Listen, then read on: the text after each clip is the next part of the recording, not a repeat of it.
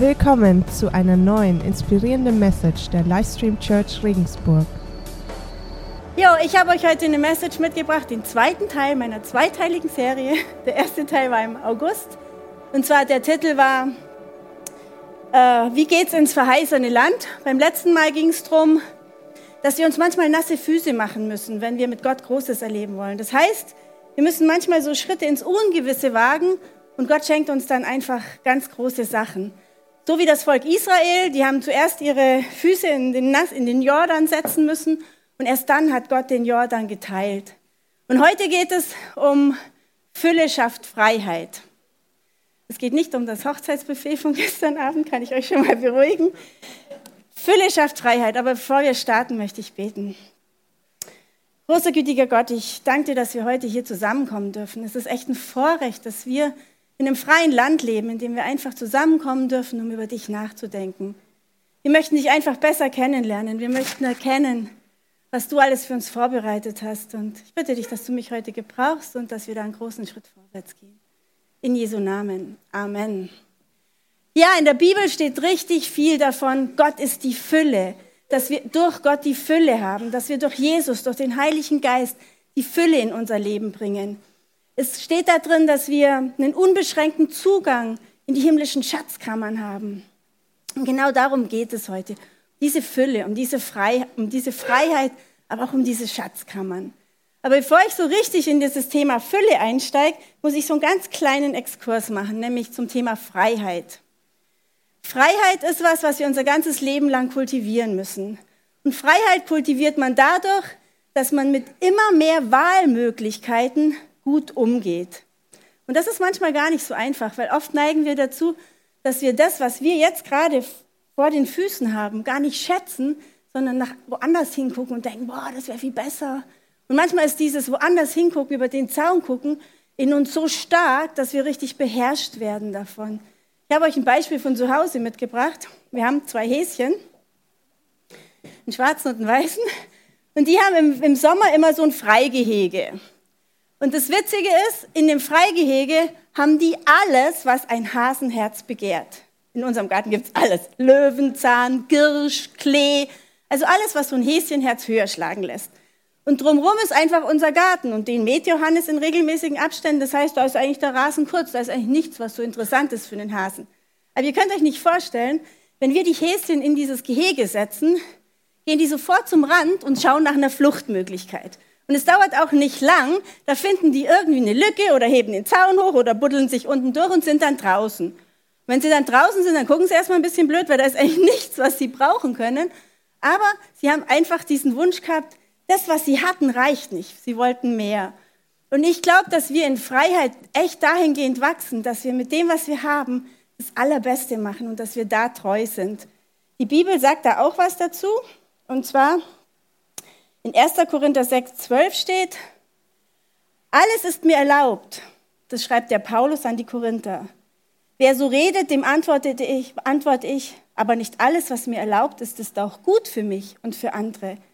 Alles ist mir erlaubt, aber es darf nicht dahin kommen, dass ich mich von irgendetwas beherrschen lasse.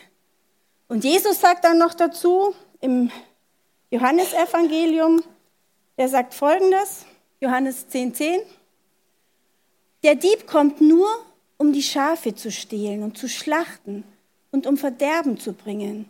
Ich aber bin gekommen, um ihnen Leben zu bringen, Leben in ganzer Fülle. Da haben wir wieder diese Fülle. Aber es geht hier auch darum, dass es auch noch so einen Gegenpol gibt. Es gibt jemanden, der uns einzureden versucht, dass das, was wir haben, nicht genug ist. Wir brauchen was anderes. Und das kann dann eben oft zu dieser über, die, über den Zaun guck Mentalität führen, der uns eigentlich die Freiheit nimmt. Okay, also es geht heute um Überfluss, um Freiheit, um Fülle, viele, viele Begriffe. Und ähm, ich glaube, wenn wir uns das so ein bisschen näher anschauen, das ist schon ziemlich interessant. Und zwar vielleicht noch eine kurze Begriffserklärung, Schatzkammer und Fülle. Wovon ich hier rede, ist nicht, wenn wir viel Geld haben, sind wir unbedingt reich. Genauso wenig, wie wir ein Fußballstar sind, wenn wir einen Fußball unterm Arm tragen. Es funktioniert nicht ganz so einfach.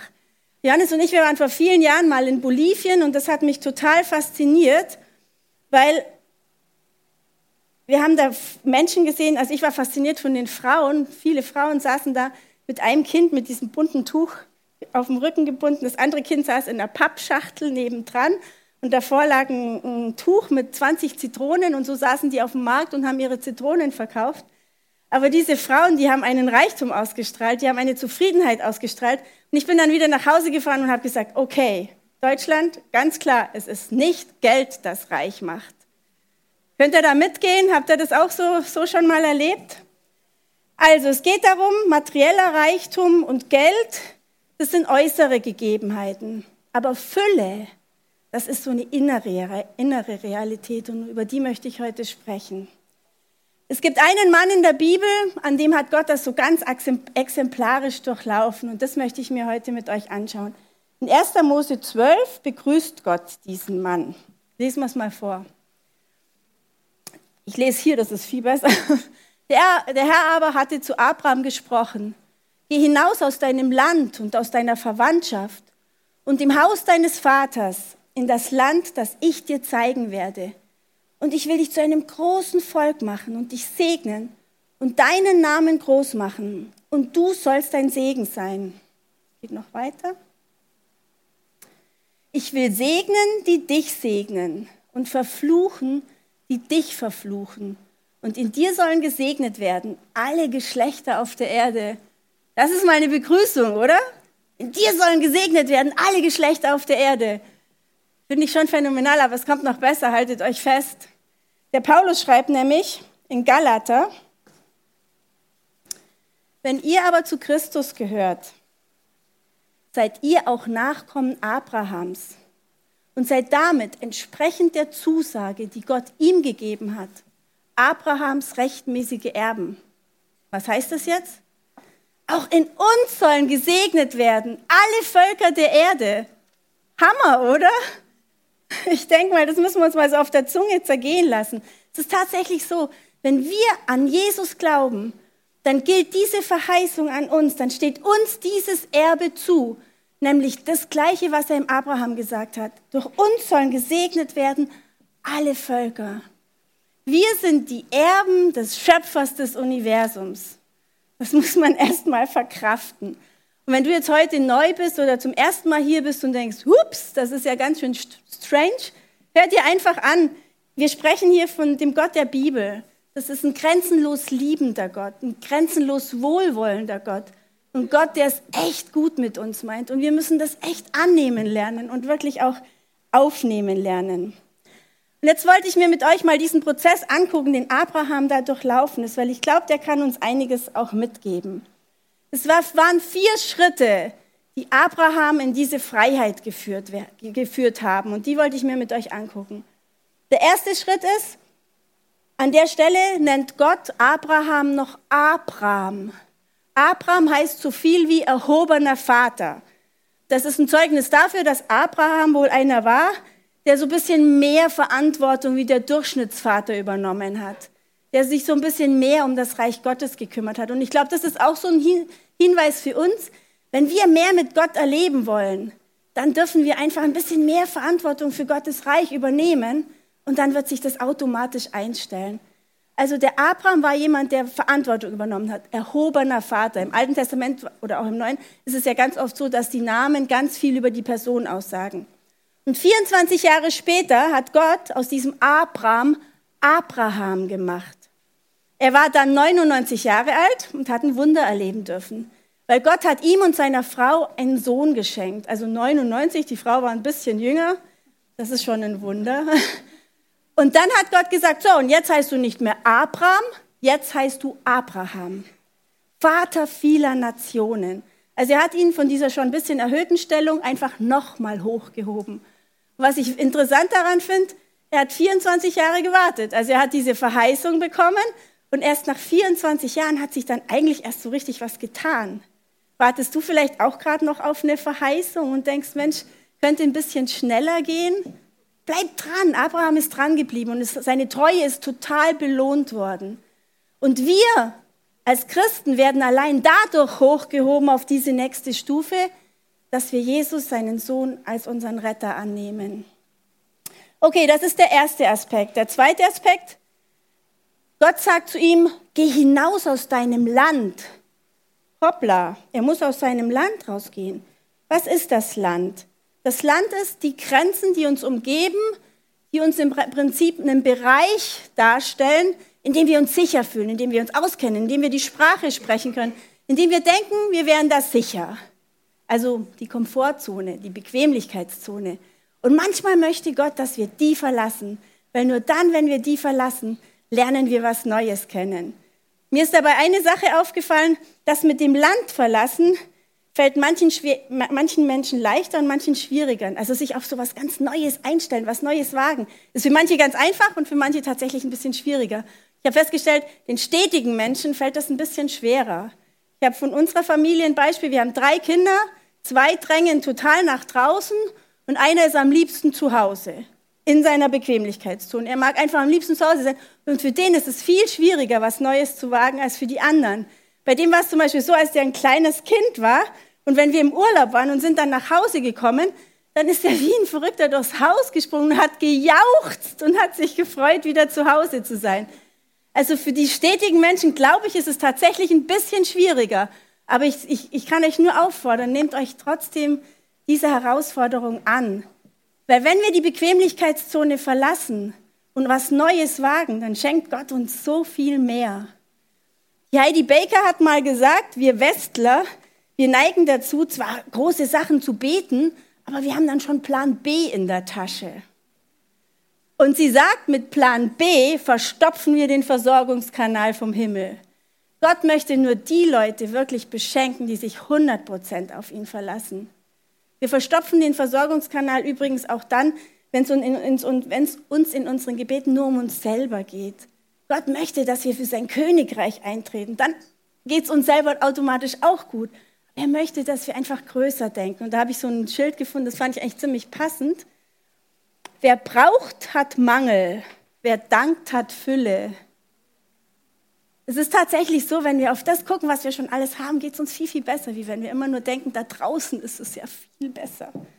Okay, das war der zweite Punkt. Der dritte ist, und verlass deine Verwandtschaft, verlass deine Familie. Also Abraham musste seine Familie verlassen. Warum musste er seine Familie verlassen? Die Familie, das ist der Bereich, wo wir auf die Welt kommen. Das ist der Bereich, der uns unsere Identität gibt. Das ist der Bereich, wo Leute sagen, ja, das ist der und der und der ist so und so. Der Danny Silk, von dem ich übrigens ganz viel in dieser Message äh, genommen habe aus dem Buch Kultur der Ehre, das ich euch nur empfehlen kann, der hat mal ein Beispiel gebracht, und zwar, wie sich das mit dieser Familienstruktur verhält.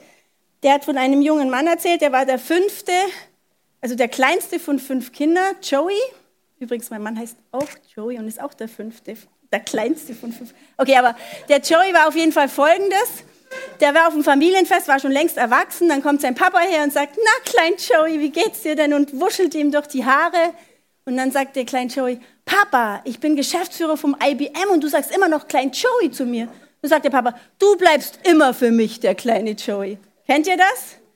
Man hat dann in der Familie manchmal einfach so eine Rolle, die man nicht los wird, in der man drinsteckt, die einem seine Identität gibt. Jetzt ist es aber so, wenn wir die Identität kennenlernen wollen, die Gott für uns hat, müssen wir diese Familienidentität auch mal hinter uns lassen. Sonst kommen wir nicht dahin zu erkennen, welche Identität wir in Gott haben. Und die Wahrheit ist, nur die Identität, die wir in Gott haben, die zählt. Alles andere kann manchmal zwar bequem sein, wenn es eine gute Identität ist, aber auch ganz schön zerstörerisch. Das könnt ihr bestimmt bestätigen. Also lasst uns nach der Identität suchen, die Gott hat. Und dann gibt es noch einen vierten Aspekt. Er sagt nämlich, und aus dem Haus deines Vaters. Also das Haus des Vaters, es ist ja so, wir werden in eine bestimmte gesellschaftliche Schicht hineingeboren. Und aus dieser Schicht lernen wir die Welt zu sehen. Ein Beispiel, ein Arbeiterkind Vater ein total niedriges Einkommen, mehrere Kinder, Mutter zu Hause, verdienen nicht viel. Da geht es irgendwie immer so drum, wie, wie kriegen wir den Monat rum, wie kommen wir um die Runden. Dann hat natürlich dieses Kind diese Sicht der Welt. Mit dieser Brille guckt sich die Welt an. Und ähm, der Danny Silk hat so eine Forschungsarbeit von einer Sozialarbeiterin, ich glaube in New York, äh, zugrunde gelegt. Und ich fand das sehr interessant. Er hat nämlich gesagt, wir müssen echt sensibel werden für diese Thematik, weil wir ganz oft die Welt und auch Gott aus dieser Sicht sehen, wie wir geboren worden sind. Und der teilt es ein in drei verschiedene, in drei verschiedene Schichten. Armut, Mittelschicht und Wohlstand. Ich, ich sage jetzt, ich, ich kürze das total ab. Es hat natürlich viele Aspekte und es gibt auch viele Ausnahmen, die die Regel bestimmen. Aber ich kürze das jetzt mal komplett ab. Die arme Schicht, da geht es darum, ich habe immer Sorge, dass ich überlebe. Und alles, was ich kriege, nutze ich für mein Überleben. Mir geht es nicht darum, Früchte zu tragen. Ich muss erst mal gucken, dass ich selber klarkomme. Der Antrieb ist Überleben, Unterhaltung und Beziehungen. Und die Weltsicht ist eher so lokal. Dann gibt es die Mittelschicht, die sagt, Arbeit und Leistung ist alles. Ich kann durch meine Arbeit, durch meine Leistung, durch meine Wahlmöglichkeiten mein Schicksal entscheiden. Und die Weltsicht ist eher so, es geht um Arbeit und die Weltsicht ist eher so national. Und dann gibt es noch die Wohlhabenden, die leben jenseits aller Grenzen. Da gibt es keine, keine Grenzen. Und die versuchen in ihrer Schicht zu bleiben. Das Ziel ist, ihr Erbe, das Erbe ihrer Vorfahren zu vermehren für die Nachkommen. Und da geht es alles darum, sich zu vernetzen in den oberen Schichten. Man heiratet in der gleichen Schicht, um das Vermögen noch zu vergrößern. Man bleibt unter sich. Aber man hat auch den Antrieb, Früchte zu tragen. Viele dieser Familien gründen dann Stiftungen. Also man hat den Antrieb, das, was einem geschenkt ist, auch weiterzugeben. Und die Weltsicht ist dann eher international. Also es geht sehr viel um Vernetzungen. Ich erzähle euch das deshalb, weil ich glaube, es ist total wichtig, dass wir das erkennen, weil wir sollen ja oder dürfen ja als Kinder des Schöpfers des Universums eine Sicht der Wohlhabenden uns aneignen. Und nur wenn wir das so richtig verstehen, wenn wir als Gläubige die Einstellung der Wohlhabenden uns aneignen, wenn wir nämlich wissen, dass Gott dem alles gehört, uns versorgt, dann werden wir irgendwann die Sachen sehen, die die Apostel und die Propheten gesehen haben.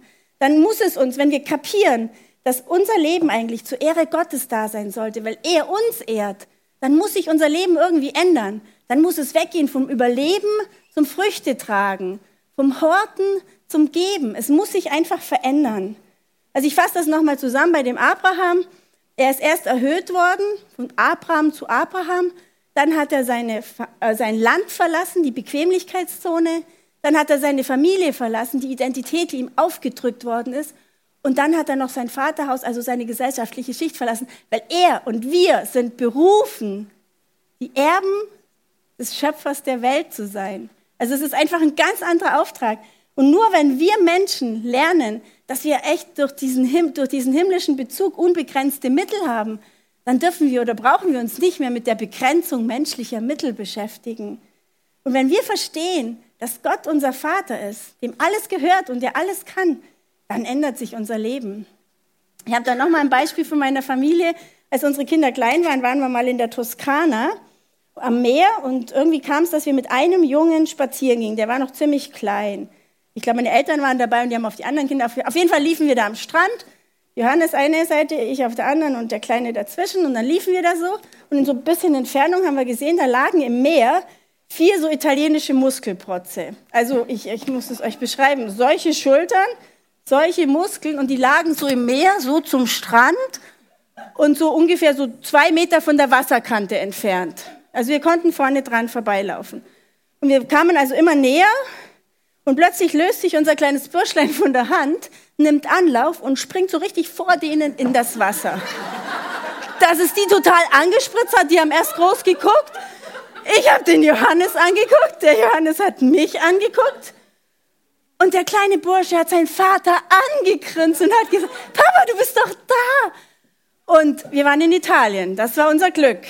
Die Italiener sind einfach sowas von kinderlieb, die haben auch gegrinst. Aber ich dachte mir, das hätte auch anders ausgehen können.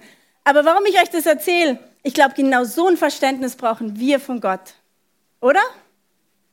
Wenn wir diesen Gott, diesen Schöpfer des Universums, dem alles, alles möglich ist, der keine Begrenzung hat, als unseren Vater verstehen, dann brauchen wir vor nichts Sorge zu haben. Also das heißt jetzt nicht, dass wir lauter solche Sachen machen müssen, damit Gott uns dann aus der Patsche hilft, sondern das heißt, wir brauchen uns einfach in nichts Sorgen zu machen. Oder?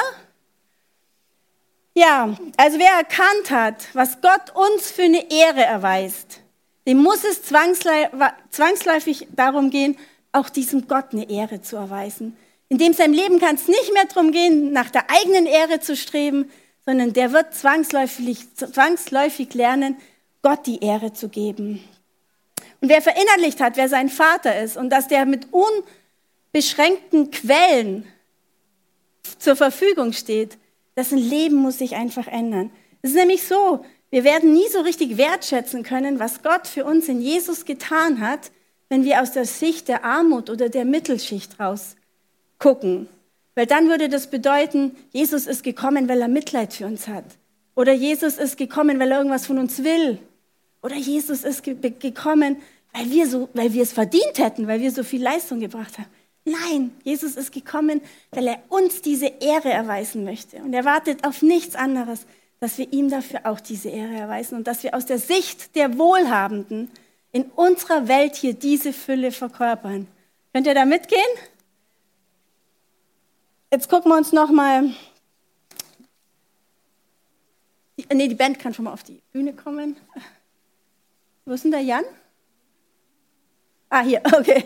Also die Band kann schon mal herkommen. Also ich denke mir, wenn wir das so richtig verstehen, dann wird uns ganz klar, mehr geht leider nicht, oder? Mehr geht einfach nicht. Als das, was Gott uns zuteil werden lässt, mehr geht nicht.